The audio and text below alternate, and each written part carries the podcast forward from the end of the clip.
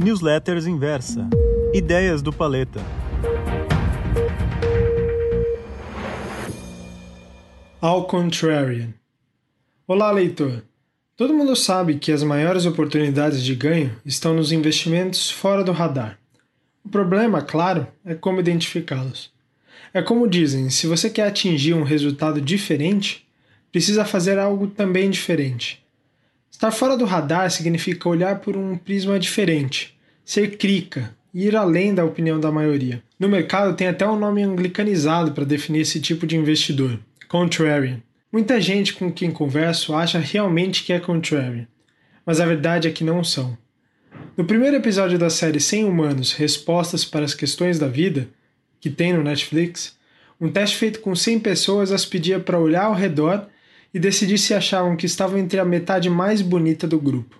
Resultado: 74% das pessoas achavam estar entre o grupo mais bonito. Bom, matematicamente, sabemos que isso é impossível. Se fizessem esse teste com 100 investidores e os pedissem para dizer se acreditam tomar decisões diferentes da maioria do grupo, desconfio que o resultado seria muito similar. Em tese, parte essencial do trabalho de qualquer analista ou investidor é duvidar de tudo que ouve ou lê e aprofundar-se mais nos números do que no discurso do top management das companhias. E também buscar por fontes alternativas, conversar com fornecedores, concorrentes, fazer visitas de campo, enfim, para chegar a uma conclusão sui generis. Mas o discurso é quase sempre muito mais belo do que é a prática. Os mesmos analistas e gestores que refutavam investir em Vale após Brumadinho, dizendo focar em ESG, são melhores práticas de governança, sustentabilidade e preservação ambiental, são também os mesmos que a compraram quando perceberam que a China apontava para uma recuperação mais rápida do que o Ocidente na crise do novo coronavírus. Os mesmos especialistas que defendiam que você tinha que olhar bolsa de forma segregada da economia real antes da crise, pois historicamente a correlação entre PIB e índice é errática, são também os primeiros a lhe dizer nesse momento que nunca foram tão grandes as discrepâncias entre bolsa e o que se passa na economia real, e que você, óbvio, deveria ter cautela. E por aí vai. Veja, não estou criticando os posicionamentos em si, estou dizendo que você deve desconfiar mais de tudo. Quer um exemplo prático? Vamos falar da briga, entre aspas, né, entre Itaú e XP. Na semana passada movimentou o mercado o fato de o Itaú, que detém metade das ações da companhia, vir a público criticar o modelo e postura comercial da XP, sobretudo em relação ao conflito de interesse de seus assessores. Nenhuma mentira aqui, diga-se de passagem. Um teatro se montou, a XP rebateu as críticas, enfim. Pense com a cabeça de dono.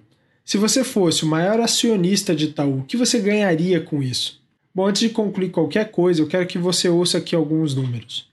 XP vale hoje impressionantes 25,5 bilhões de dólares enquanto o Itaú vale algo próximo de 46,6 bilhões de dólares. Note que o mercado paga valores exorbitantes por XP, que possui uma base de clientes múltiplas vezes menor do que qualquer um dos quatro maiores bancos do país.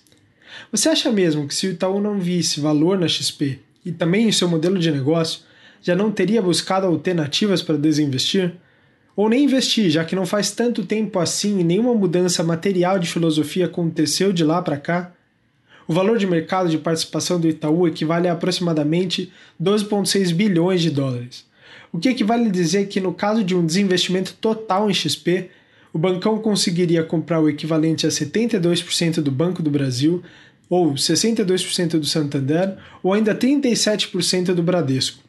Ou melhor, quantas fintechs e plataformas digitais como BTG Pactual Digital, EasyInvest, Modal Mais, etc., não conseguiria comprar com esse montante em mãos?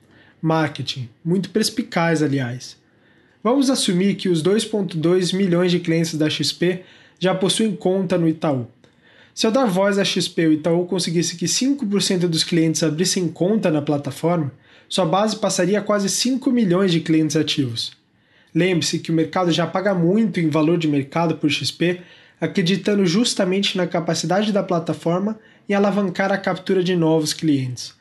Quanto mais rápido isso se materializa, mais alavancadas se tornam as projeções. Em termos de valuation, bom, perceba que o valor de mercado de Itaú sem XP é próximo de 33,6 bilhões de dólares, muito próximo ao valor de mercado de Bradesco. Será que isso faz algum sentido? Desculpa, mas para mim há claramente alguma coisa errada aqui. Uma boa pedida seria comprar um mix de Itaú e Banco do Brasil, vendendo as ações de XP a descoberto. A razão principal pela dobradinha Itaú e BB tem a ver com preço. Ambos me parecem bastante descontados em termos de valor de mercado sobre o número de clientes, lucratividade em relação ao número de clientes e, no caso de BB, um desconto considerável em relação ao seu valor patrimonial, negocia perto de 0,5 vezes. Isso sim é ser contrarian. Ser contrarian implica se sentir nervoso. Você deveria sim se sentir nervoso, afinal, você está ou pode estar cometendo um dos maiores erros na sua trajetória como investidor. É assim que você percebe que é um contrarian. E tenha em mente que ser um contrarian é muito diferente de ser teimoso. Ser teimoso é ir contra as evidências, dados e fatos. É como dizia Winston Churchill: a maior lição da vida é a de que, às vezes, até os tolos têm razão. E você, leitor, se considera um contrarian investor? Então me escreva no e-mail ideias.inversa.com.br. Um abraço e até a próxima!